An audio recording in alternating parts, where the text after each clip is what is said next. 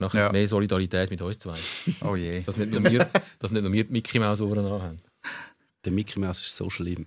Das ist so ein immer gut gelaunter, Das ist langweilig. völlig übertriebener. Voll. Dass der. Ich meine, der Donald ist fantastisch. Der Donald ist ja super. Alle die. Aha, du hast es gesehen.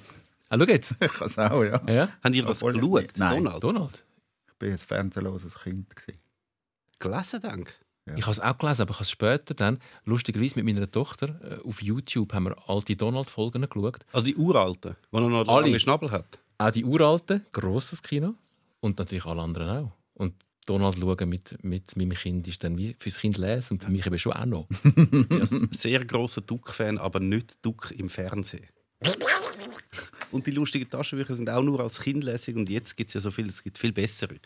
Aber da machen wir mal einen Podcast drüber. Comic-Podcast, da wärst du. Ja, ja, nur Duck. Weil Ja, ein machen Eishockey- ein Eishockey-Podcast werden wir nicht mehr. Aber da dazu kommen wir später. Da ist die Mannschaftsaufstellung vom Heimteam. Mit der Nummer 10, der Memme. Und mit der Nummer 13,5, der Tom. Ja, nein, die Bratwurst hat sowieso keine Ahnung. So. Ja, keine Ahnung, außer dass der FC Zürich das Jahr Meister wird. Das weiß ich. Ich habe schon Mannschaften erlebt, die fünf Minuten vor Spielschluss Libre angelegt haben, FC sowieso Schweizer Meister. Und nachher haben sie in den 93 Minuten eine bekommen sind dann eben nicht Meister geworden. So einen Scheiß machen wir sicher nicht. Scheint hat es das schon gegeben. Ja.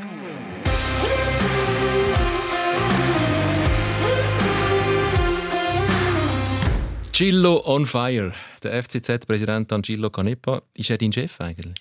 Er ist mein Chef und mehrfach Vorgesetzter. Mehrfach vorgesetzt? Ja, er ist äh, einerseits natürlich vom Verein Vorgesetzter, aber auch vom Museum, Stiftungspräsident. Und bei der AG Museum ist er auch on top. Der Michael Jucker ist bei uns. Sporthistoriker, Dozent an der Uni Luzern und Co-Leiter vom FCZ Museum. Was ist der Gillo für den Chef? Er ist ja doch auch schon bei uns. Gewesen. Unsere Erfahrung, zum schnell vorgreifen, ist, er lässt gern zu und meldet sich dann auch gern, wenn er äh, nicht einverstanden ist mit etwas. Wir haben ihn darum dann auch schon eingeladen. Wie ist er als Chef für dich? Ich finde ihn für das Museum und für mich und für den Co-Leiter Lukas Stoppa einen extrem guten Chef, weil er ja, gut zulässt. Er ist historisch sehr interessiert, sonst hätten wir auch kein Museum. Und er lässt sich überzeugen, wenn man gute Argumente bringt, aber er hat auch seine Meinung zu gewissen Sachen. Gut, das musst du jetzt alles sagen, weil er Ja, klar, er lässt dann auch, aber das sage ich von Herzen. Ähm, wir müssen etwas noch schnell klären. Es wird nicht vom Meistertitel geredet beim FC Zürich. Das hat der Präsident äh, auch das Wochenende wieder mal von Neuem deutlich gemacht. Solange es nicht äh, theoretisch alles äh, festgemacht ist, wo- wollte ich einfach nichts davon wissen. Ich will, dass wir weiterhin seriös äh, arbeiten, Match für Match auch wieder Geschäftsstelle. Also bei uns gibt es keine irgendwelche Libri, die da gedruckt werden. Und das ist richtig. Ich habe gesagt, jeder, der da irgendetwas macht in die Richtung, wird ganz fristlos entlassen. Hast du irgendwelche Weisungen mit auf den Weg bekommen für den heutigen Podcast? Der Chilo hat mir geschrieben, mach uns keine Schande. Und das werde ich auch einhalten. Und das M-Wort ist äh, nach wie vor für alle Beteiligten verboten. Ja, auf jeden Fall. Also es ist auch noch nichts gegessen in dieser Meisterschaft. Insofern Ja. ist auch von Museumsseite nichts geplant. Und wir nehmen es Spiel für Spiel oder Woche für Woche und Ja. Freuen uns an den guten Match. Und ich meine, das ist ja eh das Relevante, dass man jetzt ja, gute Match sieht von der ersten Mannschaft und da sehr eine Euphorie ist, aber es bleiben trotzdem alle am Boden. Das ist das Schöne daran und ich glaube, das ist ein grosser Anteil vom André Reit Breitenreiter, dass, dass er das schafft, die Jungs und die Jüngeren in der Mannschaft auch am Boden zu behalten. Es ist in Fleisch und Blut übergegangen beim FCZ, offensichtlich. Ja, es, es Ja, klingt schon wie ein, äh, Post-Match-Interview. Spiel für Spiel, Match für Match. Es ist aber auch langsam langweilig, dass es wie so ähm, äh, von vielen Sportjournalisten irgendwie als Aufgabe gesehen wird, ähm, wer schafft es, das erste, erste sein, wo irgendeinem FCZ-Protagonist zum Meister wird. Ja, es ist, es ist ein bisschen ermüdend und auch ein bisschen repetitiv und es bringt ja auch gar nichts. Und es wird ja eh nichts kommen. Es ist auch nicht lustig. Also wenn du halt nichts anderes mit zu fragen hast, als und werden wir jetzt Meister und dann muss sagen, nein, wir werden nicht Meister, bis rechnerisch nicht m- möglich ist und das ziehst du jede Woche durch, also wirklich gern. Also frage mal etwas anderes. Das ist auch nicht spannend. Aber es war wieder mal ein Wochenende, wo man hätte können sagen ah, eventuell nach dem äh, 1 zu 1 im Derby gegen GC haben äh, Konkurrenten wieder Punkte liegen. Wie hast du das Derby erlebt? Bei Schneefall? Äh, ich habe gefroren. Ich bin in der Kurve gestanden, wo ja gar keine richtige Kurve war das mal. Das war Ja. noch speziell. Gewesen. An sich ich habe das Gefühl, gehabt, die Stimmung ist nicht ganz so intensiv gewesen und die Füße eben noch älter als sonst manchmal. In der Kurve steht man noch ein bisschen enger, wie äh, jetzt da zwischen diesen Sitzreihen. rein. Ähm, es ist so nicht ein typisches Derby gewesen. Es hat wenig Rudelbildung gegeben, es hat äh, wenig Schon mal, Karten einmal hat es gegeben. einmal hat's ein Game, Kurz, oder? ja. Einmal kurz. Nachher war es wahrscheinlich zu kalt. Gewesen. Ja, nach zusammenstehen ist Ja. doch, doch nicht die richtige Wahl gewesen, vermutlich. Ja. Ähm, und ja, irgendwie ist der Funke, glaube in beiden Mannschaften nicht so ganz gesprungen, habe ich das Gefühl gehabt. Es ist so ein bisschen, es hat einfach auch schon intensivere Derbys gehabt. Es ist, es sind schwierige Umstände gewesen, ist klar, nicht nur für die Fans, sondern auch für die Spieler.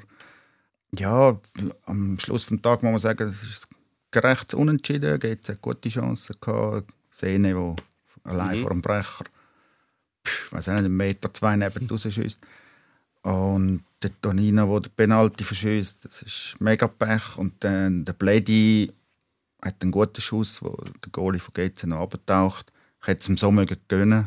Ich kenne ihn ein bisschen mehr wie andere, weil er äh, die Lehre gemacht hat auf der Geschäftsstelle. Und, äh, er ist einer, der sich extrem einsetzt für die Mannschaft. Und er kommt jetzt aus einer kleinen Verletzung raus. Und ja, hätte, es wäre auch sein, wie am Fidan sein erstes Goal diese Saison gewesen. Und es Mhm. wäre super gewesen für ihn. Aber es hat leider nicht ganz geklappt. Das, was du sagst, es hat schon intensivere Derbys gegeben. Es ist ja schon, wenn du jetzt die GC-Mannschaft anschaust, ich meine, Pusic ist nicht auf dem Feld gestanden, Abraschi auch nicht auf dem Feld gestanden. Also ist eigentlich niemand auf dem Feld gestanden, der eigentlich so irgendeinen Bezug hat zu weder Zürich noch GC noch FCZ, einfach gar nichts. Also für die ist das ja einfach das Spiel wie jedes andere. Ja, vermutlich schon. Also, das merkst du natürlich jetzt bei uns beim FCZ sind viele Spieler haben Mhm. eine eigene Juniorenvergangenheit beim FCZ, ein Brecher, eben ein Bledi, ein Kresu, ähm, wo leider nicht gespielt hat, weil er gesperrt war. Aber das, das merkst du, da, Mhm. da ist etwas rum, wo, wo auch die Geschichte vom Verein verstanden wird. Ähm, bei anderen ist das vielleicht weniger Ja, intensiv. definitiv. Also gegen chinesische Außenverteidiger hast du gerade erst gesperrt gewesen, aber alle Ja. die, die Wolverhampton-Leute, Ja, aber das muss ich, das ja, ich werde auch regelmäßig kritisiert, dass ich ein bisschen zu streng bin mit GC. Ähm, aber jetzt muss ich GC dann doch auch ein bisschen in Schutz nehmen. Äh, Du sagst du immer, äh, die haben ja kein Feuer für den Verein, die sind ja Nein, nicht verbunden. nicht. Aber für das sind sie recht gegangen und sie haben gekämpft und sie haben in ihren Möglichkeiten relativ äh, viel Aber einfach, rausgeholt. einfach weil sie das Spiel haben wollen gewinnen, oder? Das ist logisch. Aber der Gegner hätte auch können Luzern, Lausanne oder Lech Poznan sein. Es ist völlig egal. Also der Kaliser habe ich recht, äh, also, äh, habe ich derby-würdig gefunden, nachdem er zuerst vom Brecher ab niedergestreckt worden ist äh, im Strafraum und äh, dann einen Moment lang liegen geblieben ist. Und man muss sagen, ja, der Janik Brecher hätte durchaus ein bisschen können ausweichen Aber dort habe ich schon in solchen Situationen, gerade eben beim Janik Brecher natürlich, für den ist das ein grosses Spiel geht immer, hat man schon gemerkt, da ist ein bisschen Feuer drin. Aber ja, wahrscheinlich, ich gebe euch recht, von GC-Seite ist es einfach ein Spiel gewesen. Ja. Und, aber mu- musst du aus FCZ-Perspektive schon auch sagen, der Punkt nehmen wir mit. Lange ja, wenn die anderen auch nur unentschieden spielen. Ich glaube, sie schauen eben Spiel für Spiel. Ja, natürlich. Ich wollte auch nicht dort drauf raus. Ich wollte ihm nicht das M-Wort entlocken. Und gleichzeitig muss man aber schon auch sagen, schon gut, dass GC einen Punkt geholt hat, weil ähm, wahrscheinlich auch aus FCZ-Perspektive es schon gut wäre, wenn GC da oben bleibt und nicht noch in einen Abstiegskampf verwickelt wird. Da gibt es unterschiedliche Meinungen. Ah, schau jetzt, deine? meine als Fan, manchmal so ein bisschen eher, ja, wäre noch lustig, wir würden das letzte Spiel gegen Luzern vielleicht dann doch nicht unbedingt gewinnen und ihr müsst die, also GC müsste die Barrage. Ja. Und gegen Vinti, das wäre ein Riesenmatch. Wenn es dann rauskommt, wird man ja sehen, aber ähm, das wäre noch spannend, aber gleichzeitig, ja, die Derbys haben eben haben sie in sich und äh, grundsätzlich ist es ein Verein mit Tradition und gehört in die Nazi an. Ich bin ein bisschen oldschool, ich rede immer noch von Nazi. Ja, natürlich. Du bist ja Historiker, du lebst Ja. vom Frühen. Aber äh, Ja ja, gut, wir das sind so zwei Seiten. Wenn Oder? man GC natürlich mit Winterthur austauschen wäre das natürlich lecht. Das wäre nicht so blöd, aus FCZ-Perspektive, Ja. weil das dann einfach ein anderes Derby wäre. Auf jeden Fall. Es gibt auch noch alle drei da, aber das wird ein bisschen Zürich-lastig. ja, Es kann nicht zu Zürich-lastig sein. nein, Wird auch wird's auch nicht. Alle Welschen raus und noch, noch ein Zürcher mehr. nein, nein. Da. In die Nazi, ja. Servet gehört schon auch in die Ja, Nazi. ja. Und Lausanne? Lausanne mit dem Hintergrund momentan weiß ich nicht recht, aber grundsätzlich hat es auch ist ein Traditionsverein.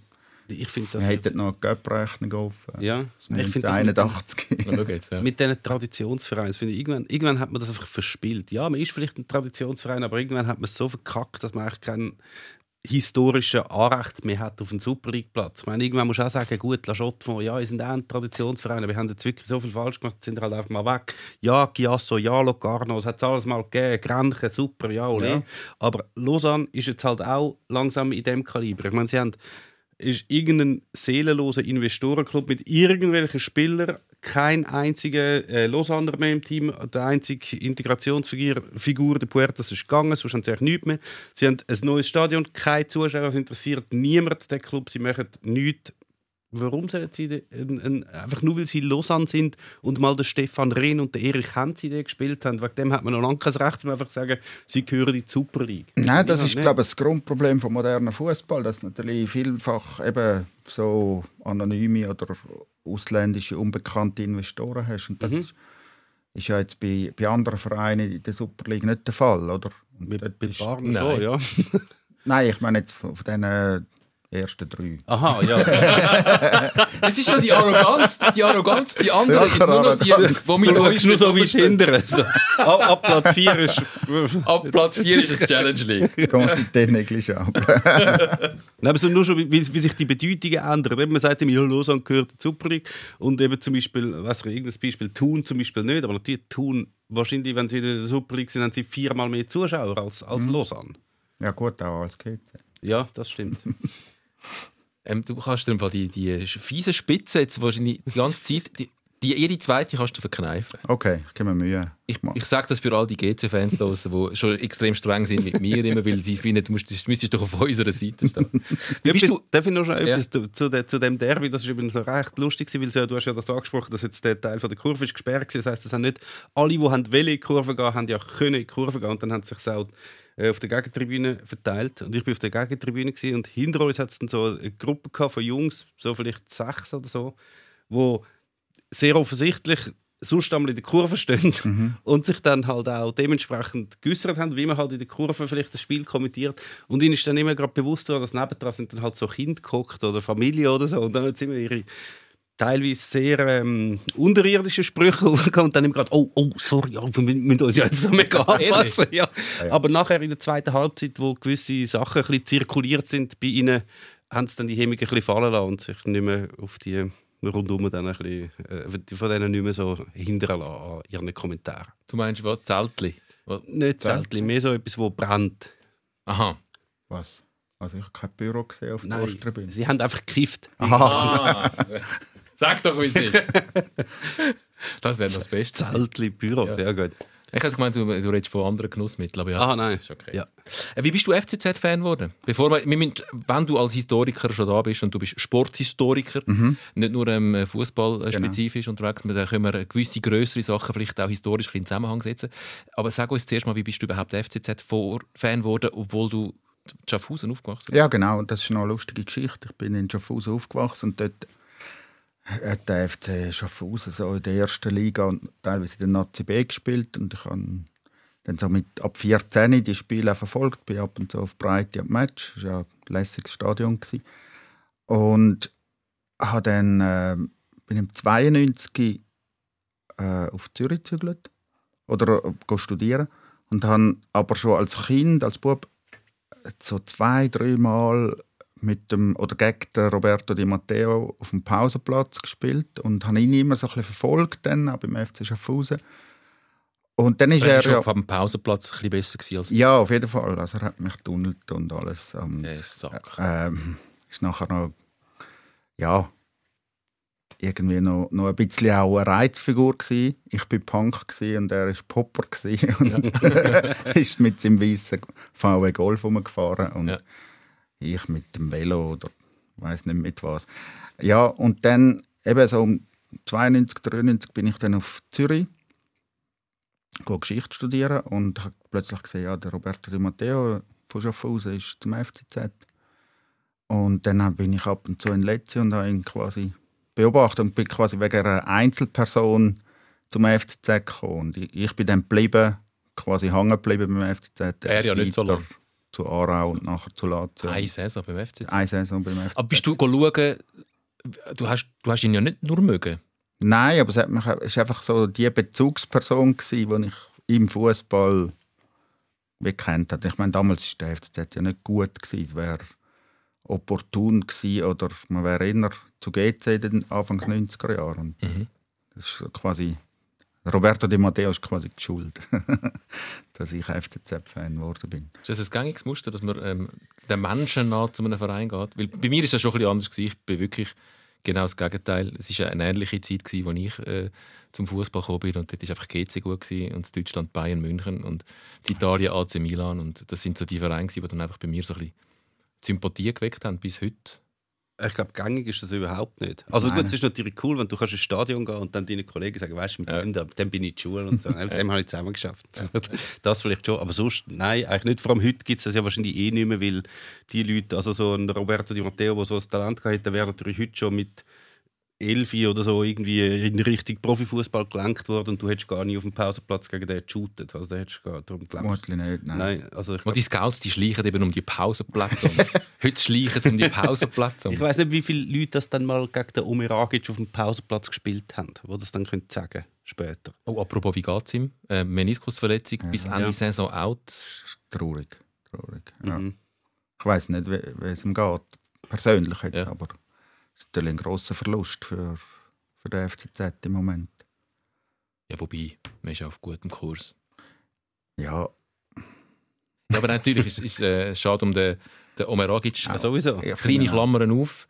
Ähm, vielleicht kommen wir nachher auch in, im Zusammenhang auch mit dieser Auslosung für die WM noch zu der Schweizer Fußballnazi. Ich habe dort die U21-Spiele geschaut und bin, also vor allem das Wales-Spiel habe ich gesehen, Mhm. hell begeistert von unserer U21, wo der Beji Omeragic ein Teil davon ist. Nur schon die Abwehr mit dem Blum, mit dem Burg, Omeragic, wer ist noch? Ah, der Stergiu. Mhm.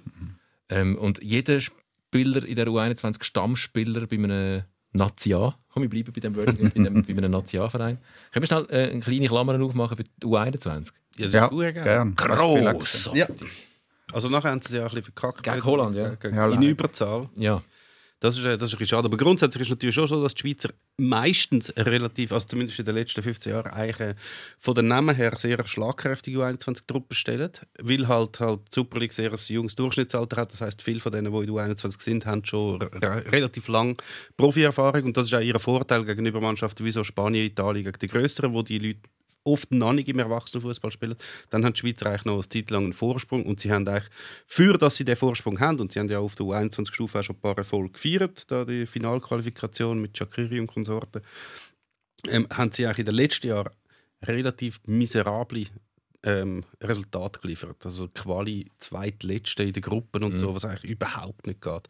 Und es war auch so ein bisschen geschützte Werkstatt, gewesen, ein bisschen. Also, dass man, wer, wer so vom Verband auf diesen Stufen tra- trainiert hat, man ist dann nicht wie entlassen worden oder so, sondern vielleicht mache ich zurückgestuft, dann kommst du mal du 19 über, du kommst wieder du 21 über und so ein bisschen das Tauschen, aber es, ist, es hat nie wirklich Konsequenzen gehabt. Und dann, seit der Lustrinelli gekommen ist als Trainer, der hat dann gefunden, jetzt brauchen wir mal einen vollamtlichen Trainer dort, jetzt setzen wir auch mal ein bisschen auf wirklich Erfolg, wir müssen auch mal irgendwie etwas zeigen, nicht einfach immer sagen, ja, wir haben eine super Ausbildung, aber nie etwas bringen.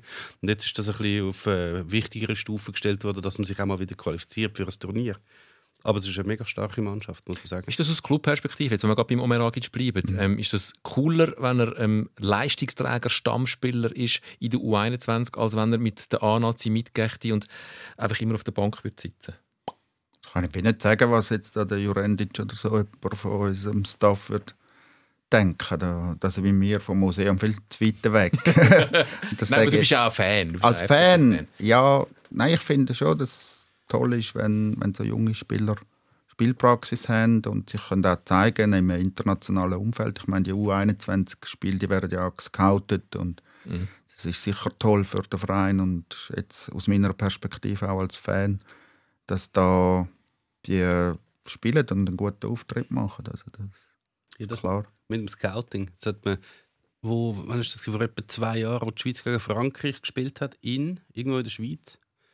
Weil dort haben sich, glaube 197 Scouts akkreditiert für das Wahnsinn. Spiel, für das U21-Spiel Schweiz-Frankreich. Ja. Ich nehme jetzt mal an, die meisten eher vielleicht wegen Frankreich, aber trotzdem hat es sicher auch viele gehabt, die wegen der Schweizer gegangen sind oder wegen der Franzosen gegangen sind und dann einen Schweizer entdeckt haben. Das ist schon uhr viel. Club, andere Clubs haben nicht mal so viele Zuschauer und sind so viele Scouts. Ja. Ähm, komm, ich komme mal auf, auf, deine, auf deine Aufgabe als Historiker, auch Ja. äh, im Club. Sag du schnell vielleicht, Meme, wie wichtig findest du, ähm, dass die Historie von einem Verein gepflegt wird und aufgeschafft wird? Unfassbar wichtig. Also das ist wirklich Puh, ist gut für dich. Sonst wärst streng geworden heute. Also rein für, für zum, nur, nur schon ein bisschen zum, zum Nachweisen oder Beweisen, was der Verein für eine Bedeutung hat, was der für eine Herkunft hat, warum das alles so gekommen ist, wie das ist, was da alles für Geschichte aus der Vergangenheit gibt, was für Rivalitäten, was, was man irgendwie mal falsch gemacht hat, dass das alles gut aufgearbeitet wird. Das ist, finde ich, extrem wichtig. Wird von vielen Clubs nicht so wahrgenommen. Der FC Zürich ist da sehr ein vorbildliches, ähm, eine vorbildliche Ausnahme. Und es ist halt eben auch noch so, dass Clubs selber da, für die ist das ein bisschen zweischneidiges Schwert. Einerseits finden sie natürlich, ja, wir haben eine grosse Geschichte und da ist sicher schon viel passiert, aber andererseits haben sie ja immer Angst davor, dass nach alle nur finden, ja gut, früher war es ja mal lässig, gewesen, aber man nimmt so ein bisschen den Fokus weg vom Aktuellen und sagt, nein, wir müssen doch da, die Leute sollen sich für das Aktuelle interessieren, um das geht es. Aber wenn du jetzt wirst, es gibt ja viele Fans, die dann so ein bisschen nostalgisch sind, früher war alles besser, gewesen, die würden liebend gerne weißt, so die alten Liebli kaufen und das würden sie alles machen, aber der Club bietet das ja nicht an, weil sie wollen, nein, wir müssen aktuell, wir müssen das Aktuelle pushen. Und wir müssen unsere im Fall von eBay irgendwelche NFT-Tokens irgendwie losbringen und nicht irgendwie ein Liebli mit Aiva drauf irgendwie im Verkauf bringen und Liebe Grüße nach Bern.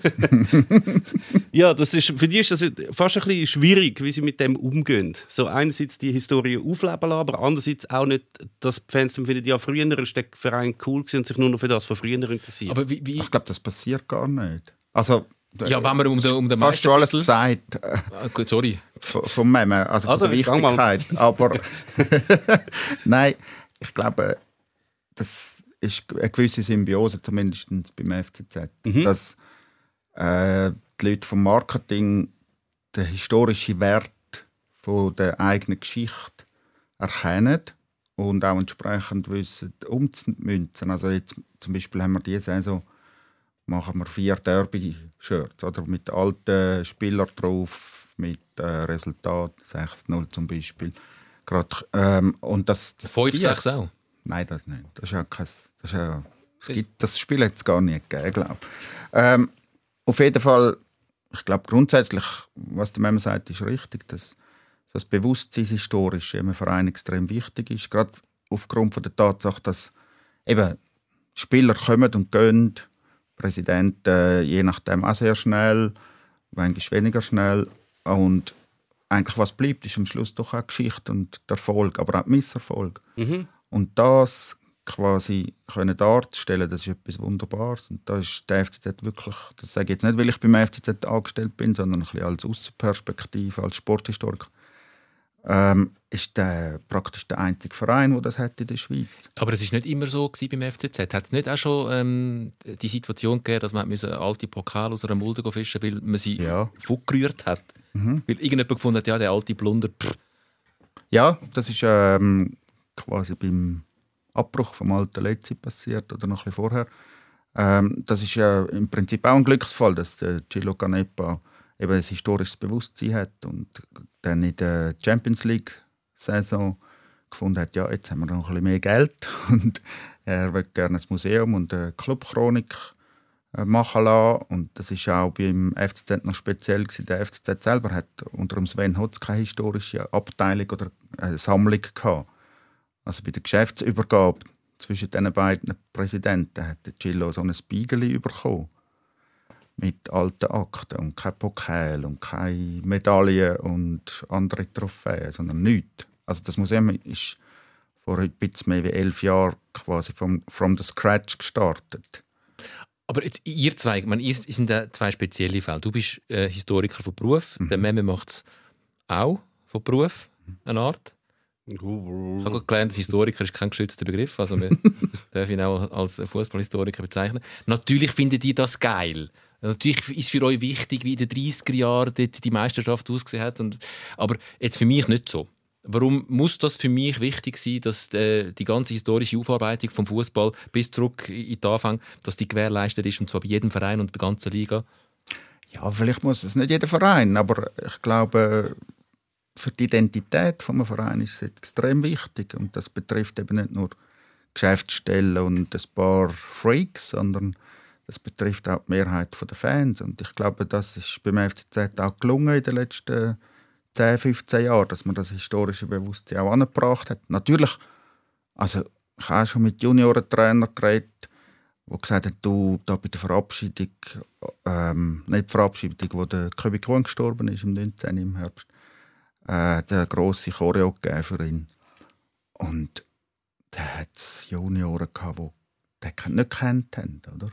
Und da gibt es aber Bemühungen jetzt auch innerhalb des Vereins, dass man sagt, man will mit allen Junioren mal ins Museum, da ein bisschen schauen, was eine Geschichte ist. Und ich meine, eben bei einem Köbi Kuhn ist es dann schon ein bisschen krass, wenn man nicht mal ihn kennt. Ja, das ist halt so. Aber das andere ist auch noch. Ich meine, wenn du Anhänger bist von einem Verein und sagst, alles das vorher interessiert mich irgendwie nicht, du wirst ja nicht einfach so Anhänger von einem Tag auf den anderen. Das heißt, auf deiner, in der Zeit, wo du jetzt mit GC aufgewachsen bist, hat sich ganz viele Sachen gegeben, die dafür gesorgt haben, dass du irgendwie Anhänger geworden bist von dem Verein. Und an das erinnere ich mich gerne und das ist irgendwie ein verbindendes Element. Also kannst du nicht einfach sagen, dass die Historie interessiert einfach niemand. Darum finde ich halt, jeder, jeder Club müsste das haben, weil alles, alles basiert ja auf dem, was vorher war. Es sind nicht einfach Clubs, die aus dem Nichts kommen und dann jetzt sind wir da und alles andere ist nichts. Das ist alles extrem prägend, was da passiert ist. Aber sind nicht darum vielleicht sogar die Fans noch die besseren Historiker, weil die noch Wesentlich besser. Sachen wissen, Wesentlich die viele besser. Verantwortliche vom Verein vielleicht gar nicht mehr auf dem Radar haben? Also Ja, auf jeden Fall. das, was der Mike jetzt gesagt hat, dass äh, so ein Beig noch übrig geblieben ist nachher bei der, bei der Amtsübergabe vom, vom Sven Hotz zum Angelo Canepa, das ist ja Usus, das ist ja bei allen Clubs so. Also wenn du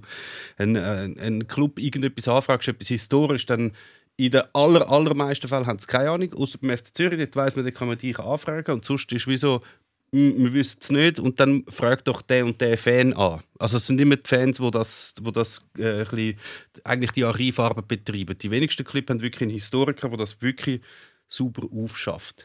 Das ist halt, ja, finde ich jetzt ein bisschen erschreckend, aber es ist halt auch in dieser Zeit, ich muss auch sagen, wo, wo alle die, die Sachen verloren gegangen sind, es war vielleicht in den 70er, 80er Jahren, wo halt Fußball nicht wie mega viele Leute interessiert hat. Auch. Und es sind irgendwie 2000 Leute ins Stadion gekommen und dann haben sie gedacht, gut, wer will jetzt da die alten Matchprogramme aus den 20er Jahren, die haben wir jetzt schon fünfmal gezügelt, jetzt gibt es ein neues Stadion, niemand interessiert sich für den Altzeich, jetzt kommt das neue, der moderne Fußball, super, das brauchen wir nie mehr und weg damit. Vielleicht ist das der Trick für alle äh, Clubverantwortlichen. All den Grümpel bei euch im Keller, den ihr noch habt, schreibt auseinander Museum und verlangt Eintritt und dann ist wieder gut. Oder? Wir verlangen ja keinen Eintritt.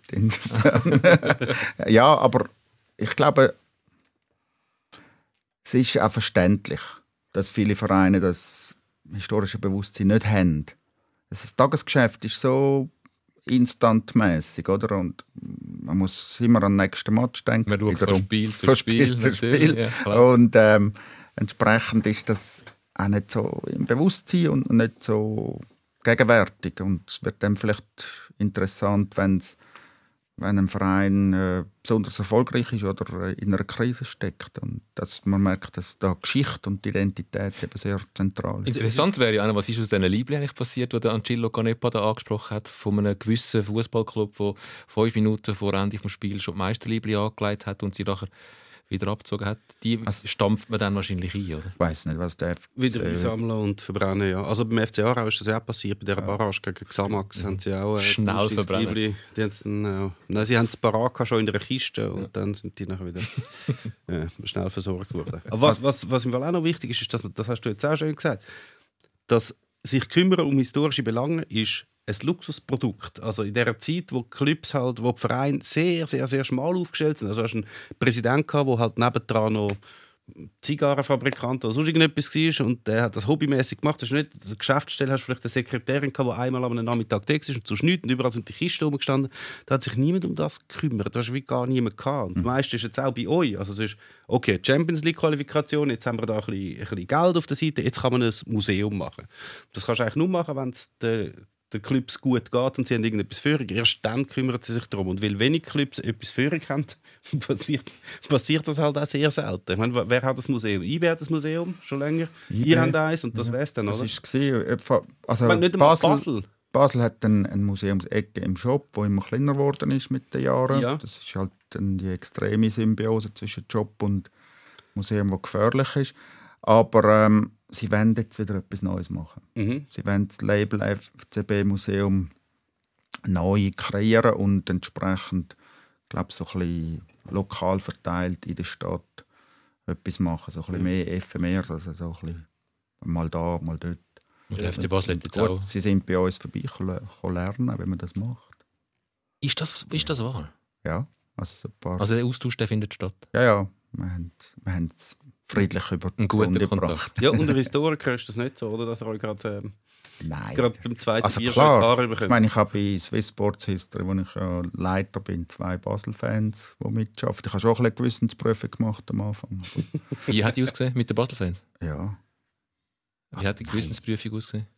Ja wie, wie fest sie Fans sind und wie loyal sie sich gegenüber mir verhalten. Wenn, Man darf jetzt nicht mehr FC Basel sagen, man muss jetzt FC so und so sagen, oder? Im FC. Wie, so, Und wie hat es der Chilo gesagt? nicht, so ein FC so und so. FC so und so. Genau, der FC so und so. Komm, wir machen, machen wenn wir schon Historiker haben, machen, machen wir noch ein bisschen auf. Äh, Wir wollen eigentlich etwas lernen heute. Ähm, ja. Herr Doktor, das ist jetzt eine Vorlesung. Nein, es wird keine Vorlesung. Ja, wir nein, sind. Paläozoikum. Es soll keine, es soll keine Vorlesung sein. Aber was noch interessant ist, jetzt, wenn man die Schweiz als Ganzes, wenn man mal von den Vereinen weggehen, wenn man die Schweiz als Ganzes anschaut, als Fußballland, fällt ja auf, dass die Schweiz relativ wichtig ist oder dass von der Schweiz aus der Fußball eigentlich nach Europa exportiert worden ist. Dass die Schweiz eine Art wie eine Röllestation Mhm. war vom, vom Mutterland, vom Fußball England. Über die Schweiz ist nachher der Fußball nach Europa. Kann man das vereinfacht so sagen? Es ist ein bisschen vereinfacht, aber es ist durchaus so, dass ähm, die Schweiz da so eine äh, Relaisstation dargestellt hat. Das hängt damit zusammen, dass in der Schweiz äh, viele Kaufleute, aber auch Leute aus dem Tourismus tätig sind, die vorher in England waren und dort äh, in den ausgehenden 19. Jahrhundert den Fußball quasi entdeckt haben. Das ist die eine Bewegung, die man feststellen kann. Und die andere ist, dass in der Schweiz Internat hat mit englischen Schülern. Einerseits im Lac Le Mans-Gebiet, aber auch ähm, St. Gallen und später im Bündnerland, wo, wo der Fußball quasi importiert hat, wo dann Fußball gespielt worden ist an diesen Internat. Und das sind so die zwei Bewegungen, die man feststellen kann als Historiker. Und das hat sich nachher wieder nach außen gewendet. Und es gibt viele italienische Vereine, die von Schweizer mitgegründet worden sind. Ich frage mich jetzt nicht nach Namen, aber Ja, ähm, Inter. Ja, Inter Mailand, zum oder? Beispiel, ja. Und äh, in Spanien natürlich das große Beispiel, wo wir vom FCZ sehr stolz drauf sind, Hans Gamper, wo der FC Barcelona gegründet hat. Unter anderem, er hat zwischendurch mal noch, als er als Kaufmann unterwegs war, einen Nyonon-Verein gegründet. Und eben Barcelona, wo natürlich einer der grössten Vereine ist in der Welt, wo quasi unser grosser Bruder ist, oder Noch wie man es auch immer sehen. Es ist noch interessant, dass der FC Barcelona eigentlich der grosse Bruder wäre vom FC Zürich, weil der Hans Gamper der FCZ mitgegründet hat. Ja. Und nachher, wie gesagt, der FC Barcelona gegründet hat. Was bis heute so ein bisschen unklärt ist, glaube ich, ähm, wieso dass dann der FC Barcelona die Farbe vom FC Basel hat und nicht äh, der ist Zürich-Bezug. Ein falsche, eine falsche Annahme von dir. Das sind äh, Farben. bitte ja, unbedingt. klär's auf. Das ist eine, eine Behauptung, die lange im Raum gestanden ist, auch von FCB-Angehörigen und so. Ähm, die Historiker vom FC Barcelona, die haben eine grosse historische Abteilung, haben jetzt aber herausgefunden, dass die Farben nicht vom FC Basel stammen, sondern Vom FC Vom- Chiasso. Nein, auch nicht. Sondern vom Rugby-Team aus Manchester. Der Irrtum ist aber daraus entstanden, dass der Hans Gamper zwischendurch mal beim FC Basel ausgeholfen hat und entsprechend auch Mitglied war vom FC Basel. Und darum hat man dann angenommen, dass die Farben vom FC Basel gekommen sind. Aber das ist ein Mythos, der mittlerweile zum Glück wieder leid ist. Ich habe zwei Fragen. Ähm, Also, die erste Frage Du musst, ist... wenn du, das ist der, der Herr Professor ist. Also, man muss bin ein aufstrecken. Professor. Die- Also zwei, zwei, die, die erste Frage ist, was hat denn Barcelona mit dem Rugby-Team aus Manchester zu tun gehabt? Ja, kann ich gerade antworten. Also, es war ja so, dass der Hans Gamper, als er auf Barcelona kam, ist, ähm, ein Inserat geschaltet hat, dass Das er Fußballspieler gesehen, sucht und explizit erwähnt hat, dass er nur Protestanten sucht. Und das sind mehrheitlich englische Kaufleute, gewesen, also so Leute aus seiner Gilde, seiner Berufsschicht. Und das sind eben auch Leute aus Manchester. Gewesen. Okay. Die, Frage 2 ist eben das mit den äh, Internaten. Nein, ich habe ich habe schon mal Ja, ja, bist, bist schon drin. Die Internate eben, dort sind ja grosse Fußballclubs in der Schweiz entstanden, halt in, dort, äh, am äh, Genfersee und St. Gallen. Ja. Und was ist genau im Bündnerland falsch gelaufen? Dass die keinen grossen Fußballverein haben. Die haben keine flache Plätze gehabt, vermutlich. Nein, nein. FC Zuz, oder wo ist auch das? Ja? FC, FC Chur hat immerhin mal in der Nazi B ja, mit dem Petkovic. Genau. Der Berg aufspielen ist einfach nicht so. Ja, nicht nein, dabei das, das, also man hat dort natürlich schon stärker den Wintersport. Also das Skifahren ist ja auch so quasi eine ausländische Erfindung und nicht eine schweizerische. Und dort ist nachher ein verstärkter Wintersport gepusht worden oder gepflegt worden. Mhm. Eishockey, ähm, Skifahren etc. Und der Fußball ist dann wieder verschwunden in den Ja. Internat. Darf ich jetzt Gut, etwas fragen? jetzt, jetzt bist du Ja. dran. Ja. Ähm, man sagt immer, der Fußball sei ein Spiegelbild von der Gesellschaft. Das ist so ein, ein, ein Satz, den man gerne braucht. Ähm, wo ich auch glaube, dass er wahrscheinlich schon stimmt. Jetzt so rückblickend, ist das so? Ist das immer schon so gewesen, dass was im das Brennglas ist auch so ein schöner Begriff, den man immer braucht. Das ist nur das Brennglas äh, von der Gesellschaft, ist das, was im Fußballstadion abgeht. Willst du das unterschreiben? Ja, ja, eigentlich schon. Also es zeigt sich schon in mehrfacher Hinsicht. Nur schon an den Zuschauer und Zuschauerinnen, dass, dass da, wenn man alte Fotos anschaut, sieht man, das ist Früher ist man sogenannt gesundigt an die Match, oder? Mit, Mit mit Hüten. Krawatten und mit Hüten. Immer Und die halt auch die Arbeiterschaft Ja. hat sich entsprechend gekleidet. Und, und heute ist das sehr viel bunter und unsere Gesellschaft ist ja auch sehr viel bunter geworden. Und auch der Frauenanteil bei den ZuschauerInnen ist grösser geworden. Und insofern kann man das schon ja, parallel setzen, dass da der Fußball eine Entwicklung durchmacht, die die Gesellschaft auch durchmacht. Oder eben auch der Frauenfußball, der sich weiterentwickelt hat und mittlerweile zum Glück größtenteils anerkannt ist. Das zeigt sich auch im Fußball. Ähm, Diversität von, oder Multikulturalität von der Mannschaftszusammensetzungen zeigt sich im Fußball und in der Gesellschaft. Ich glaube, da ja, man kann das durchaus so sehen. Der Begriff wird ja meistens gebraucht in einem negativen Zusammenhang, äh, wenn es um Gewalt geht, wenn es um Rassismus geht. Mhm. Heißt immer, ja, der Fußballplatz oder das Stadion ist halt nur der Spiegel von einer Gesellschaft. Ähm, ist, wenn man jetzt das über die letzten Jahrzehnte so beobachtet, ähm, gerade jetzt im Hinblick auf Gewalt und Rassismus, ist es besser geworden? Ja, Weil man redet ja ganz fest, mehr, haben wir auch schon darüber diskutiert, mehr denn je darüber, über rassistische Vorfälle und auch über Gewalt in Stadien. Und der Meme ist einer von denen, der sagt, ja, wenn man zurückschaut, das ist im Fall einiges schlimmer gewesen, noch vor 20, 30 Jahren. Ja, also ich meine, in den 90er Jahren ist das auch entsprechend wie in der Gesellschaft so gewesen, dass ähm, so nationalsozialistisch orientierte Gruppierungen äh, offen auftreten sind mit Hakenkreuz und Bomberjacken in den Stadien, aber auch in der Öffentlichkeit. Und das ist etwas, wo heutzutage nicht mehr toleriert wird, zu Recht, und äh, entsprechend auch schnell diffamiert wird und sanktioniert wird. Und da sieht man auch einen gesellschaftlichen Wandel, wo, wo durchgemacht worden ist, auch wenn das Problem nicht verschwunden ist. Das findet mehrheitlich auch im Netz statt. Und natürlich, es gibt immer noch dumme Idioten, die dummes Zeug rauslassen gegenüber dunkelhäutigen Spielern, aber ähm, es hat sich wie verschoben und es gibt nicht mehr, meines Wissens, nicht organisierte rechte Gruppen in den Fankurven oder auch außerhalb der Fankurven. Das hat sich schon gewandelt. Ich habe mal sogar aus dem, ich glaube, das hat sogar dein Vorgänger mal irgendwo auf, ähm, ausgraben, ein, ein, so ein Fanmagazin, wo geheißen hat, der Gewalttäter. Kennst du das noch? Ja. Das ist- Was Fanmagazin heißt der Gewalttäter? Ja.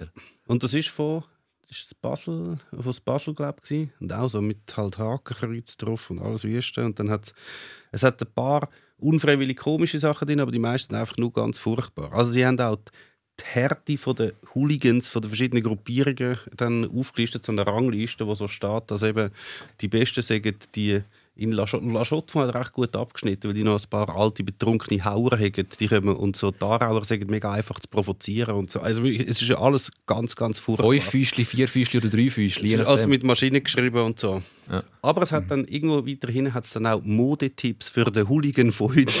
Das ist wirklich. So Das ist- Casual.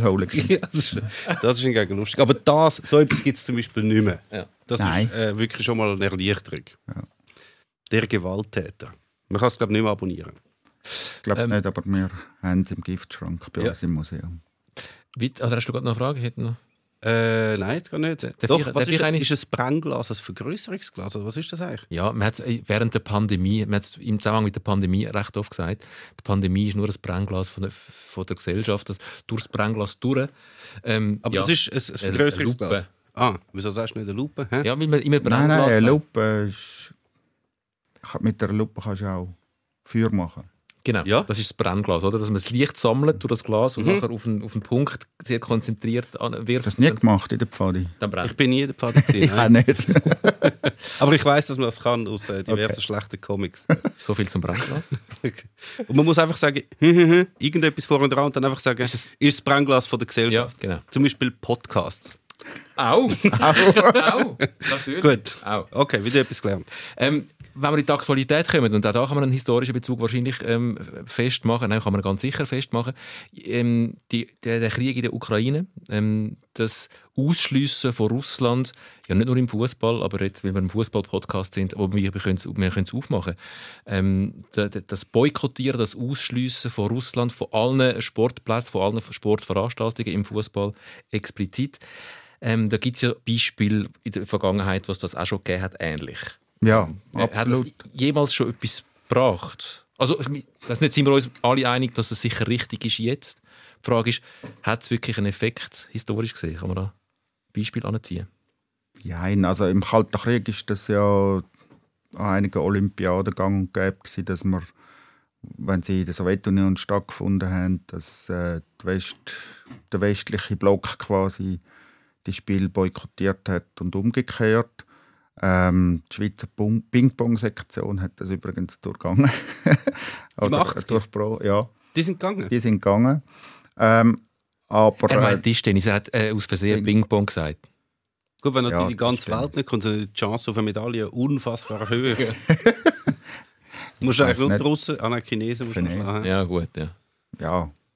Äh, ja, also, aber wirklich bringen tut es, glaube nur jetzt in, der, in dem Ausmaß, wo ja, vermutlich schmerzhaft ist für Russland, weil es auch mittlerweile um viel mehr Geld geht und aber auch für ein Autokra au autoritäres Regime wie Russland, vor allem innenpolitisch auch um Prestige. Mhm. Also es kommt ja nicht von ungefähr, dass ähm, der Sport in autoritären Regimen immer auch gebraucht wird aus, zu innenpolitischen Zwecken. Sei es propagandistisch, das kennt man ähm, aus dem NS-Regime schon, aber äh, ist eigentlich immer, dass der Sport ist immer irgendwie bis zu einem gewissen Grad politisch oder wird politisch ausgeschlachtet und instrumentalisiert und das ist in Russland nicht anders. Und diesbezüglich kann man schon hoffen, dass das etwas bewirkt. Ich glaube jetzt, dass Gazprom äh, nicht mehr darf Schalke unterstützen ist äh, ja das ist Peanuts selbst also das hat mich noch erstaunt das ist selbst für für Schalke ist es relativ wenig Geld im Gesamtbudget das hängt wiederum damit zusammen dass, dass die deutschen Vereine mehrheitlich sich über äh, Fußball Übertragungsrecht alimentieren und natürlich durch Transfer, aber dass da so Gazprom wegfällt, ist für sie nicht so schmerzhaft offensichtlich. Also, aber ich habe es sehr gut gefunden, dass viele Vereine das sofort auch umgesetzt haben und das ist wirklich einmalig auch in historischer Perspektive, dass man ja so eine Einigkeit recht schnell erreicht hat. Also beim Tennis weiß ich jetzt nicht so, wie die, aktuelle Situation ist. Die spielen, meine, die oder? spielen immer noch. Aber Ja. ja, Medvedev ist gerade verletzt, Mhm. aber sonst spielen die einfach. mhm. Aber in, in Mannschaftssportarten, Teamsportarten scheint das recht konsequent Mhm.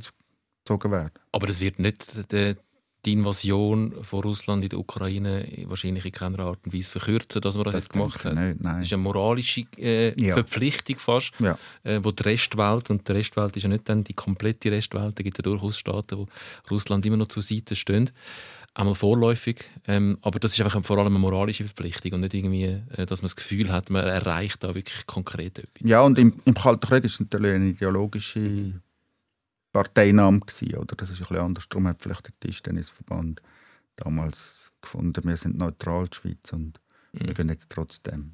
Sie haben wahrscheinlich gleich keine Medaille geholt. Nein, meines Wissens nicht. Aber, Aber es ist Irrtum vorbehalten. Es ist ein, also der, der, der, der Glaube hat ja niemand, dass man findet, wenn jetzt Spartak Moskau nicht mit der Europa League spielen, dass dann der Putin findet, okay, gut, dann ziehen wir unsere Truppen zurück. Und das hat keinen Sinn.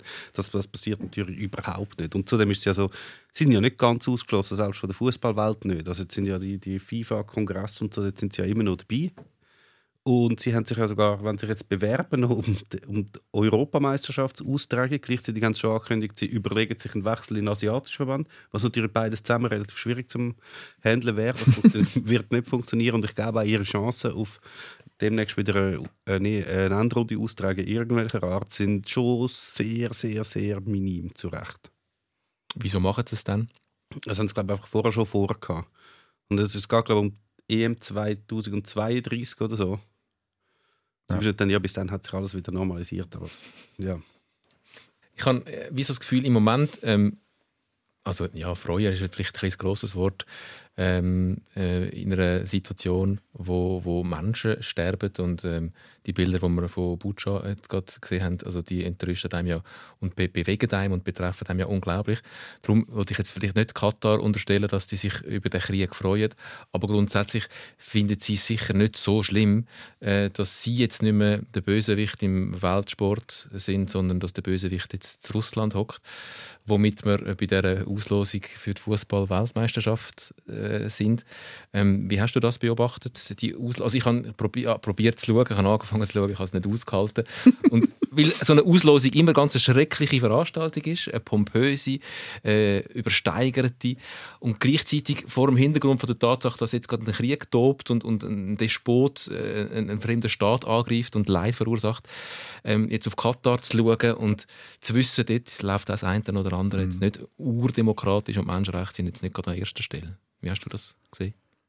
Ähm, ich habe gekocht und das so mit einem Viertelauge so ein bisschen mit beobachtet und es ist ja eben sehr pompös und ähm, auch so ein bisschen extrem inszeniert. Einerseits das Land, das sich darstellt, das ist ja auch üblich, Mhm. aber auch natürlich der Gianni Infantino, wo, wo auch muss im Mittelpunkt stehen.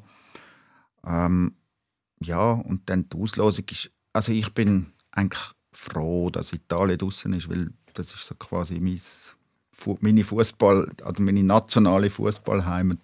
Hast du das auch von Roberto Di Matteo mitgenommen, oder wie? Nein, ich habe noch Verwandte äh, mütterlicherseits aus Italien. Insofern ist da ein, ein gewisser Bezug um. Und abgesehen davon, dass unter Mancini bis vor ein paar Wochen recht geile Fußball gespielt haben. ähm, ja, also da, da bin ich fast froh. Jetzt kann ich die WM so ein bisschen ja, halbpatzig oder gar nicht verfolgen oder gar bo- boykottieren. Aber wie gesagt, ich habe dann während dem Kochen und Kind ähm, betreuen noch mit einem Viertelauge geschaut. Und ja, aber es geht mir dann relativ nicht näher, wer jetzt da mit der Schweiz darf das Turnier bestreiten. Die Italiener sind die einzig wirklich konsequenten. Zuerst die WM in Russland so super. boykottiert. Du machst jetzt nicht den Witz, wo es gibt glaube ich keine Leute, die den Witz noch nicht gemacht haben. Nein, ich habe das mit dem Russland, den habe ich wie noch nicht Aha, Radar ah, den den, okay gut, den, Nein, klar, ja, dass sie Katar boykottiert. Aber die haben ja Russland schon boykottiert und zwischendurch sind Ja. sie schnell Europameister geworden und jetzt boykottieren sie natürlich Katar. Nein, ich wollte Ja. nicht... Äh, Gut. Ein italienischer Kollege hat mir kürzlich gesagt, sie machen das aus Umweltschutzgründen. Ah, okay. Hast du die die Auslosung geschaut? äh, nein, die habe ich nicht geschaut. Die, die finde ich furchtbar, muss ich sagen. Das weiss man ja. So, Ich habe vergessen, dass es so lange nein. geht, bis es dann wirklich zur Auslosung kommt. Und nachdem, was eigentlich fast noch schlimmer war, was man dann ganz abgelöst hat, ist äh, die Ausschnitt, die es gegeben hat von, von dem Anlass am Tag vorher, ist, ist am Tag vorher, oder zwei Tage vorher, mit den Volunteers, in, ähm, wo der Infantino vor die Volunteers angestanden Ja. ist und dann hat er am Schluss eine Stimmung gemacht. And now one, One, two, three, three. Qatar, Qatar. And now one, two, three, FIFA. FIFA, FIFA, FIFA. Ja. Also ein Nein, Club, nicht Club mit Animator wird er nicht mehr, aber muss er ja auch nicht. Als FIFA-Präsident hat Mhm. er ja alles andere schon. Wer, wer soll dort einfach so FIFA rufen? Was soll, was soll das? Also machen das am Laden an, vom Weihnachtsessen und schon da und genau, SRF, SRF. Nein, wir sagen, äh, wir müssen alle Wappler, Wappler, Wappler rufen. Was meint ihr eigentlich? Und auch wer sie persönlich kennt, darf nicht Nathalie sagen. Ja. Wapp- Nein, gar Ähm, nicht. bevor wir, es langt uns leider in dieser Fernsehzeit nicht mehr. Wir müssen noch äh, natürlich Gruppen besprechen, äh, wo die Schweiz auf sie trifft. Aber was uns vielleicht noch langt während unserer Fernsehzeit ist, die Frage zu klären, wieso, und das haben wir im Vorgespräch heute schnell diskutiert, vielleicht hast du da eine Antwort, wieso reisen so viele Funktionäre von jedem Verband an die Auslosung? Und dann haben sie Blöckchen dabei und schreiben mit, gegen wer sie, gegen wer sie dann so- werden spielen. Das hat meine Tochter auch gefragt. Wieso schreibt er das auf? Aber die müssen Steht ja an der Tafel wie in der Schule. Es ist wirklich. Und sie sind ja, ich meine, von der Schweiz offiziell sind glaube etwa acht Leute oder so da gewesen, ich weiß nicht wie viel. Dann hockt die dort und nachher so, ah, unser Name kommt, komm, mit, schreiben irgendetwas auf, ich weiß nicht, was sie dort aufschreiben. Ich meine, ich meine weißt, wir haben in der alternativen Liga aber auch Gruppenauslosung gegeben. Ja. Niemand hat es mitgeschrieben. Einfach am Schluss hast du dann schnell vielleicht deine Gruppe fotografiert, damit es dann wieder noch kannst, oder alle Gruppen. Aber das wär's dann auch schon gewesen. Und das ist eine WM, das heißt, es kommt auf allen Medien, wird es überall können anlesen, mit wem das sie in die Gruppe sind. Vielleicht Das- sind das einfach so alte weiße Männer, die wie wir als Junge Tabellen abgeschrieben haben. Ich glaube einfach, sie wissen, sie müssen irgendwie sich selber gegenüber rechtfertigen, warum dass sie eigentlich da sind. Aha. Aber es ist ja wirklich nicht so, dass wenn sie jetzt den Block würden verlieren, dass sie dann, oh, fuck, hey, nein, mit, mit, mit, mit wem, wem weißt du? Kroatien. Spanien, Spanien. Spanien, nein, oder, Oder Ding, wie heisst die? Die mit den gelben Liebli da. so, wie- Die haben einfach ein historisches Bewusstsein. Dass, dass Ah. irgendwann der Zettel, wo der Murat Yakin in Ah. Brasilien, Serbien und Kamerun drauf geschrieben hat, der landet dann irgendwann im, im Museum vom Schweizerischen Fußballverband. Die vielleicht haben ist ja leider keine. die haben auch keinen, Aber ja. das Archiv. Aber vielleicht ist es auch so, dass auf diesen Blöcken gar nicht wirklich Namen sind, sondern Die zeichnet. irgendetwas zeichnen, was man so halt wie beim Telefonieren, so die Scribbles da, Vielleicht irgendetwas. sind sie ja Scheck.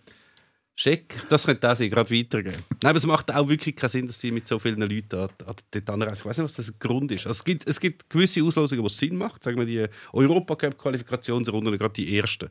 Dort gehen die Leute an, gehen irgendwie auf Nyon. Das ist auch nicht so ein Trara rundum, das ist ja viel kleiner.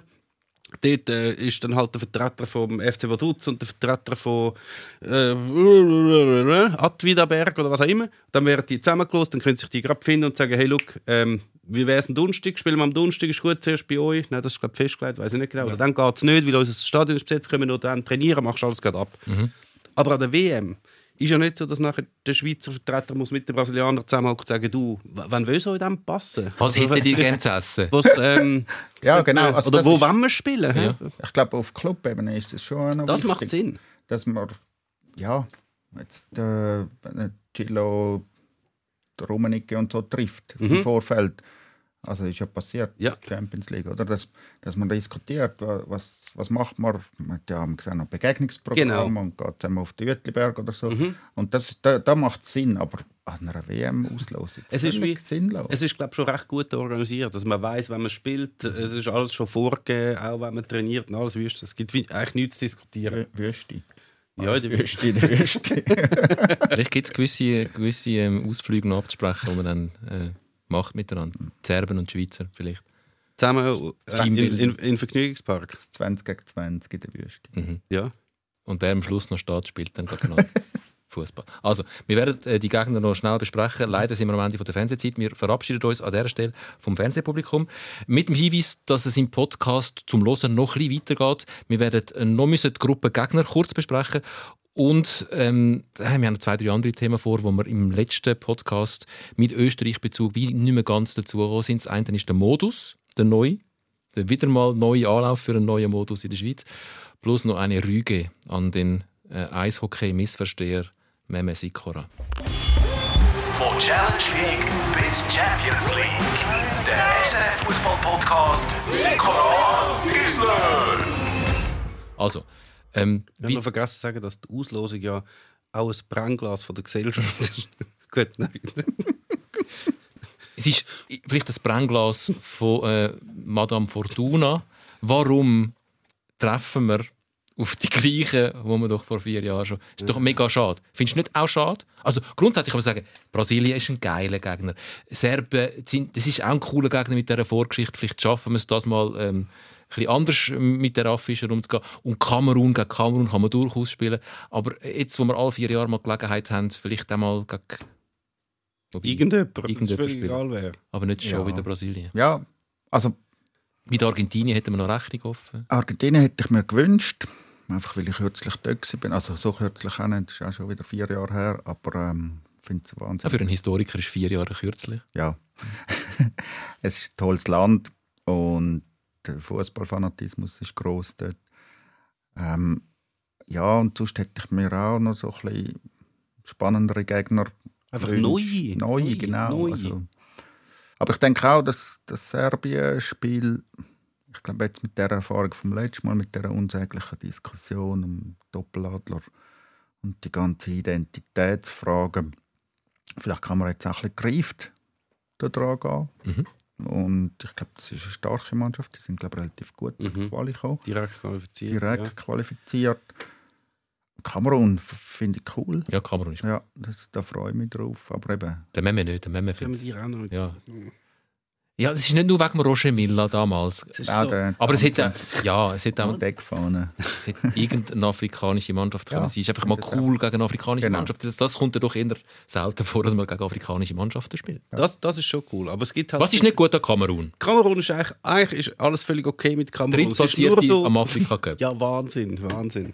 Ähm, nein, auch nicht, weil sie nicht gut sind oder so, das ist ja alles egal. Aber Kamerun ist so etwas, wo glaub, gerade in diesen Breiten gerade so wie etwas so in den Leuten auslöst, denkt man, wow, Kamerun, weißt du, die Spielfreude, die Ja. Exotiker, wahnsinnig, was die alles auf den Platz zaubern und so. Und ich meine, die, die Kamerun gesehen haben an den letzten paar Weltmeisterschaft, es ist eine unfassbar bittere, langweilige Mannschaft gewesen, die eigentlich nur dann für Furore gesorgt hat, wenn sie ihre Prämiendiskussionen hatten, wo sie jedes Mal hatten, an jeder Weltmeisterschaft und sie sind jedes Mal sang- und klanglos ausgeschieden und haben absolut nichts von dem äh, gezeigt, was sie hatten. Aber da sieht man, wie lange das so Klischees im Fußball einmal überleben. Ja. Italien kann 20 Jahre lang den Hurra Offensivfußball spielen. Sie sind immer noch Catenaccio-Experten. Und Kamerun, wo einmal vor 1000 Jahren mit dem Roger Milla an der Eckfahne getanzt hat, wird jetzt noch bis ins Jahr 21.700 werden sie als die absoluten Zauberfußballer gelten. Ja. Das ist wirklich Nein, da, da, faszinierend. Das ist das Schöne an der Geschichte. Völlig recht. Also ich meine, die Stereotypien, die da umgereicht werden über Afrikaner Mhm. im Fußball, äh, im Gegensatz zu Europa, das ist krass. Ich habe das gerade gestern mit meinen Studierenden an der Uni Luzern äh, diskutiert. Oder? Man hat immer so das Bild vom, vom umgezähmten Wilden ja, ja. und der rational denkende Europäer. Und das, hat, das ist Kolonialismus pur. ja, ja, klar. Oder? Und das ist immer noch in den Köpfen. Das ist ja teilweise bei den Trainern in Europa, auch in der Schweiz, Mhm. in den Köpfen. Oder? Äh, ein ehemaliger FCZ-Trainer hat das mal gesagt über den. Dosin. Aha, nicht das. Ähm, hinten in der Verteidigung, also vorne ist er der Afrikaner und hinten muss er noch Europäer, also defensiv muss er noch Europäer werden. Ich bin, ja, Ich meine, meine ich weiss nicht noch- weiter kommentieren, oder? Weißt du, der ehemalige Trainer, der mal gesagt hat, äh, vor dem Europa League gespielt, dass die Gegner mega gefährlich sind, weil sie haben die jungen, hungrigen Afrikaner. Mhm. Das war auch ein ehemaliger Trainer von euch. Gewesen. Ja, eben, da, da ist vieles in den Köpfen, wo, wo eine historische Vergangenheit hat. Ja. Aber man mag, also wenn man jetzt auf, auf die Testspiele noch schnell schaut, wo ja das sehr hochgehängte Kosovo-Spiel, wo ja vor allem für äh, den Sheran Shakiri und den Granit Xhaka so sollen ein schönes Erlebnis sein und es ja auch war, also die ganze äh, kosovarische Community in der Schweiz und aus dem angrenzenden Ausland ähm, hat Zürich die Straße hupend verstopft. Äh, grossartig, das ist mega lässig gewesen. Aber was, was das Spiel für den Xhaka und den Shakiri war, dann gönnt man doch am Breel Embolo das Kamerun-Spiel gegen, gegen das Land, das seine Wurzeln Ich, weiß nicht, ob er so enge Banden nach Kamerun hat wie, es. wie, wie die anderen in Kosovo. Ich glaube Wahrscheinlich nicht, schon. oder? Ich weiß es nicht. Ich glaube ich glaub nicht so. Nicht, ob Aber das- das-. Aber was ich noch so sage, ich gönne sie ihnen sehr, der Kamerun. Ich gönne sie an jeder afrikanischen Mannschaft an einer WM dabei zu sein, wenn sie sich entscheiden, nicht auf irgendeinen abgehalfterten weißen alten Trainer aus Europa, wo nie jetzt mehr einen Job finden und dann den noch nehmen. Ist bei Kamerun der ist Fall. jetzt, äh, Rigobert Eben, darum sage ich, ich gönne es allen denen, die auf die eigenen setzen, wie das Kamerun macht, mit dem Rigobert Song, wie das vor allem der Senegal sehr erfolgreich macht, mit dem Cissé, denen gönne ich das die extrem, dass die so Erfolg haben und auch andere raushauen, die das eben nicht machen. Das finde ich sehr schön. Und ich glaube, der Eto ist irgendwie Verbandspräsident oder so. Also die, Für mich spielt Eto das so. immer noch. Für mich hat der Eto nie aufgehört. So ein fantastischer Fußballer. So ein fantastischer Fußballer. Auch Ähm, wenn er ja, dem hat man ja nachgesagt, wenn er bei Inter gespielt hat. Ich weiß aber nicht, ob das stimmt. Also, der hat ja mit dem Geld relativ viel, ähm, hat das relativ großzügig rausgehauen und hat da immer alles Geschenke gemacht, hat den Spieler immer Uhr und alles mitgebracht. Und der hat anscheinend die ganze Zeit, als er bei Inter gespielt hat, hat er in einem Hotel gewohnt und er einfach die ganze Etage gemietet hat. Wahnsinn. Nur noch schnell das, das Klagelied, dass wir ausgerechnet in der schwierigsten Gruppe gelandet sind. Ähm, mir ist total egal, es ist Fußball-WM, äh, die Gegner sind eh geil, schwierig ist sowieso. Ähm, oder haben die das Gefühl, ah, mega schade, eine andere Gruppe wäre besser gewesen, um die Chancen zu erhöhen, dass wir uns qualifizieren für das Achtelfinale? Die, die Chance ist mir eigentlich noch egal. Ich wollte einfach nicht jedes Mal gegen die gleichen Mannschaften Eben, ja. spielen. So Brasilien und Serbien haben jetzt lange. Ich meine, du, hast, du wartest vier Jahre, bis wieder eine Weltmeisterschaft kommt und dann kommst du die, die, dann solltest du doch mal etwas Neues bekommen, etwas, was wir noch nie hatten. Gut, ich hätte halt die Deutschen gerne, aber das wäre das mal gar nicht gegangen, weil die im Ja. gleichen Topf Ja. sind.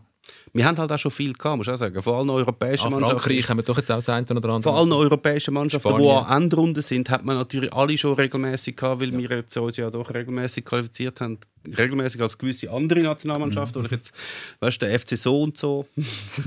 Ja, und mit der Nations League sind die Spiele gegen Ja. grosse Gegner auch nicht weniger geworden. ja, das ist auch. Ähm, kommen wir noch schnell zum Modus, weil vor zwei Wochen mit dem Gerni Jörgler, wo wir ähm, sehr intensiv über spezifisch Sturm Graz, aber auch generell den österreichischen Fußball geredet haben, haben wir eigentlich, wir sind einfach nicht mehr dazu gekommen, aus Zeitgründen, weil den Modus anschauen, wo ja ähm, die Österreicher und die Schweizer einander immer wieder mal auch abgeschaut haben. Ähm, vielleicht lassen wir den Exkurs jetzt weg, aber was die Schweiz neu diskutiert, ist ein Modus, oder äh, grundsätzlich eine Modusänderung. Und das, was die Österreicher aktuell haben, wird wieder diskutiert, auch für die Schweiz, mit der, mit der Zweiteilung der Meisterschaft in der Hälfte, mit Punktehalbierung, mit einem Playoff oben raus, mit hinten raus ähm, um den Abstieg spielen, mit dass der, der, der hinten raus gegen den Abstieg spielen als ersten Abschluss dann doch noch gegen den zweitletzten von der vorderen Gruppe dann auch noch einen UEFA Cup Platz ausspielen, damit es dann doch noch ein bisschen spannend bleibt. Ähm, was sagen Sie zu den neuesten Modusdiskussionen? Ehrlich gesagt habe ich es nicht so stark verfolgt. Ich du hast gemeint, sind 1. April Ich habe wirklich gemeint, sie sind 1. April Scherz. Weil ich es erst am 1. April gelesen habe auf der SRF-Homepage. Ist es aber nicht. Ähm, ja, eine Aufstockung steht im Raum auf 12. Ich weiß nicht, ob es. Also, ich glaube, aus Clubperspektive macht das Sinn, weil ähm, quasi der, der Abstiegsgeist, wo man immer im Nacken hat, oder äh, die Bedrohung vom Abstieg, ähm, da hat man ein bisschen mehr Puffer und entsprechend kann man auch ein bisschen besser planen. Ich glaube, das ist wirklich etwas, eine große Herausforderung für ähm, die Leitung von einem Verein, dass man muss können planen und entsprechend nicht schon bei einer Viertelsaison mit dem Abstieg rechnen. Als FCZler redest du aus Erfahrung. Auch ja. Aber es ist interessant, dass ähm, die Profiklubs die Veränderung wieder anstoßen. Nicht zum ersten Mal. Und schlussendlich sind es das letzte Mal auch die Profiklubs, die die Änderung nachher wieder abgelehnt haben. Ich, ich habe wirklich, wo das jetzt wieder aufgekommen ist, auch zuerst gemeint, also was, ernsthaft? Also jetzt, jetzt nehmen wir das schon wieder auf. Und sonst habe ich so, ich habe dann angefangen also abwägen, was haben wir eigentlich mehr gemacht? Über den Hardturm abgestimmt oder über einen neuen Modus in der Schweiz? Es haltet sich wirklich etwa die Waage und es kommt auch in der gleichen Regelmäßigkeit wieder. Und es ist ja erst gerade auf dem Tapet mit exakt dem und auch dort hat es im Vorfall geheißen, ja, die Clubs wollen das. Offenbar wird es jetzt gerade eingeführt. Es hat wirklich geheißen, es ist nur noch so, eigentlich nur noch, nur noch die Vollendung gefehlt. Und dann ist es aber wieder abgelehnt worden. Jetzt kommt es schon wieder. Und jetzt heißt es aber schon wieder, doch, die haben sich eigentlich schon mehr oder weniger im Hintergrund darauf geeinigt. Und offenbar bestehen die Bestrebungen. Ich bin nicht ganz einig, dass das also das ist sicher einer der Beweggründe, ist ja der, dass du die, die Sicherheitszone willst, dass nicht alle im Abstiegskampf sind, alle Dort, mit um aber mit zwölf ist es jetzt auch nicht. ja. So groß ist die Zone jetzt nicht, wo du einfach ruhig bist, weil kaum bist du ein bisschen weiter oben, da hast ah, Europacup, Europacup und unten dran bist du gleich gerade wieder in Abstiegsnot. So groß ist die auch nicht. Ja. Dann er, er, ähm, erhoffen sich ja alle immer so Wunderding von dem Supermodus, wo man aber, wenn man über die Grenzen schaut, jetzt feststellt, dort hat es nicht mehr Zuschauer, auch nicht mehr Fernsehleute. Ja. Ja, du und spielst es immer noch, trotz- also es gibt trotzdem noch die gleichen, trotzdem um das geht es nicht. Salzburg. Und darum Also, eigentlich, wenn du willst, ein, ein, äh, es gibt ja dann auch die, die sagen, ja, nein, zwölf lange nicht, dann hast du die Sicherheit nicht.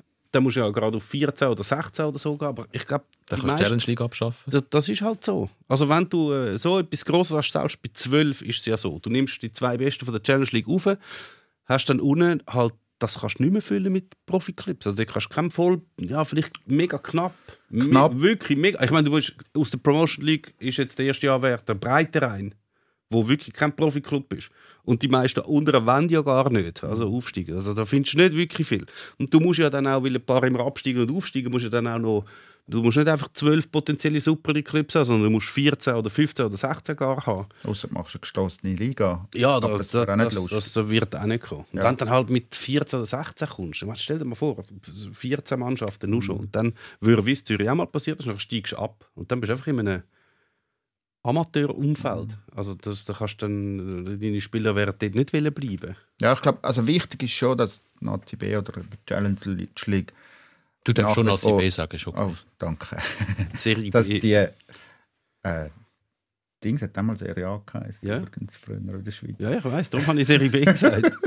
Ähm, auch nicht wegen Italien. Nein. Ja, eben, dass die zweite unterste Liga eine Profiliga bleibt, das Mhm. finde ich extrem wichtig. Oder? Dass man, dort sind einfach die Anforderungen von, von der Liga und von, vom Fernsehen extrem Mhm. hoch. Natürlich, Blue zeigt jetzt auch Nazi B oder eben Challenge League ähm, Spiel. Und darum muss äh, Stadionbeleuchtung und das Equipment und Sitzplatzanforderungen von der Mhm. Liga, sie sind extrem. Also das hat man auch gesehen beim FC Wohlen, wo dann freiwillig abgestiegen ist. Sie haben sie aber ein bisschen zurückgeschraubt, gell? muss man fairness Ja, aber noch sagen. Aber ich frage mich manchmal, warum. Oder, also klar, Flutlicht braucht es, aber ob das dann immer so super modern und so muss sein, Mhm. damit gute Bilder rüberkommen im Fernsehen. Wieso kann man nicht sagen, okay, die Nazi B ist ein bisschen einfacher, ein bisschen, es hat vielleicht auf der Haupttribüne nicht überall Sitzplätze, Mhm. ähm, aber es ist halt auch eine Liga tiefer Ja, ja. und entsprechend könnte man das auch so als noch ein bisschen nostalgisch verkaufen und es ist dann halt nicht jeder Schuss super scharf am Fernsehen, aber wieso geht man da nicht noch ein bisschen mehr Kompromisse, damit mehr Vereine in dieser Nazi können Finde ich, find ich vollkommen in Ordnung, wenn man das machen würde. Ich meine, ihr wisst auch noch, früher sind kann man die Bilder kommen, sagen wir von der ersten Cup-Runde. Da hat Mendrisio gegen GC gespielt. Mit zwei Kameras. Mit zwei Kameras hast du kaum etwas gegeben, also du hast gleich können schauen. Und es ist jetzt ja nicht so, dass wenn jetzt, also klar, die, die Fernsehanstalten, die stellen irgendwelche Anforderungen auf, die, die Leute müssen sich nachher daran halten. Es ist jetzt aber nicht so, dass das Spiel FC Breiterein gegen den SC Kriens ein wahnsinniger Quotenrenner wäre, wo wir 55'000 Leute einsch- einschalten und darum muss das alles top scharf und hell sein. Nur wo der FCZ unten war. Und Damals. dann schon. Aber das passiert jetzt nicht. Nein, Lustig, aber sonst nicht. Da kannst du auch sagen, hey, machen es doch einfach, dünnt das ein bisschen abbrechen, ist ja okay. Genau. Dann kann man das auch. Dann, dann kann man darüber diskutieren. Dass wir jetzt schon von einer, von einer, von einer Möglichkeit von einem Abstieg vom FC Zürich reden, wo es Nein, doch nein. jetzt auf den Meisterkurs Ich habe noch gesagt, Meister, damals, darfst du mir eben nicht Ich habe noch gesagt, damals hat man, hat, hat man hohe Einschaltquoten. Ja. Also Meister darf man nicht sagen, aber Und Abstieg darf man, das darf man sagen. Weil das ist ja Vergangenheit, das Nein, ist Historie. Das ist Geschichte. Ja. Äh, da- da- Darf ich auch sagen, dass Zürich mal Meister geworden ist? 2006 zum Beispiel. 7, 9. Nicht. Ist eigentlich der Gemeili mal nicht Meister geworden mit Zürich? Ja, 09 ist ja nicht. Ah, dort ist er nicht dabei gewesen, stimmt. Wir kommen zum Abschluss von dem heutigen Podcast mit einer Rüge an Meme Sikora. Eine augenzwinkernde Rüge. Ja, das. Allerseits vom Guy, der schreibt, äh, eine augenzwinkernde Rüge an das phänomenale Lexikon Sikora, der in einer Randbemerkung den Rotaris an die Seite von Bückhoff Chomutov stellte und dadurch in die nie verheilte Wunde des Vizemeisterfans aus Teenie-Tagen traf. Es war Pascal Schaller in der ersten Linie und Rotaris der Center des zweiten Blocks. Ist das nicht der, der die Rundschau moderiert hat? Der Anton Schaller. Ah, Anton Schaller. Spätere Präsident vom Landesring der Unabhängigen. LDU. Okay. Gut, Ja. also ich Du- mit, du es, gibt, du- es wird nie einen Eishockey-Podcast geben von uns zwei und Nein. es wird auch nie einen Polit-Podcast geben. Zwischen uns Nein. Also, es tut mir leid, auch äh, am Pascal Schaller, äh, alles Gute. zwei. Ja. Wenn ich damals Trainer gewesen wäre von Gottero, hätte ich eben halt den Rotaris in die erste Linie genommen, dann wären wir da auch Meister geworden. Das war das Problem, dass der Rotaris nicht an der Seite von Bikoff Chomutov gespielt hat. Das ist halt das Problem bei diesen Playoffs. Playoffs sind ja das Brennglas von der Gesellschaft. Die haben wir ja zum Glück nicht in dem Modus. Ja, wir reden über Playoffs. Ja, ja. Playoffs sind auch das Thema. Dass nachher schlussendlich nach einer Regular Season, äh, am Beispiel, wenn wir jetzt schon beim Eishockey sind, am Beispiel Eishockey dann ausgespielt wird in Playoff-Partien, äh, Begegnungen, dann spielt dann siebenmal, das wäre doch schon noch geil, siebenmal IB gegen Basel. Nein, ist Nein, so, sie machen dann nicht Best of Seven. oder? Sie machen dann einfach hin und her oder hin und Rückspiel oder nur eins. Ich meine, das, das finde ich eigentlich schon noch faszinierend, dass in, in Europa das wirklich das ist so ein No-Go, oder? Playoffs, absolutes No-Go. Aber in, eigentlich im ganzen amerikanischen Kontinent hat es ja eigentlich fast überall.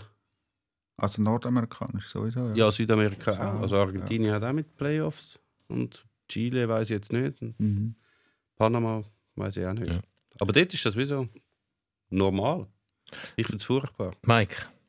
Ja. Ähm, du hast das Meisterwort, das M-Wort nicht ausgesprochen. Ich glaube, du kannst, kannst du beruhigt zu dem Studio auslaufen, ohne Angst zu haben, dass du dann ein Telefon bekommst vom Chilo.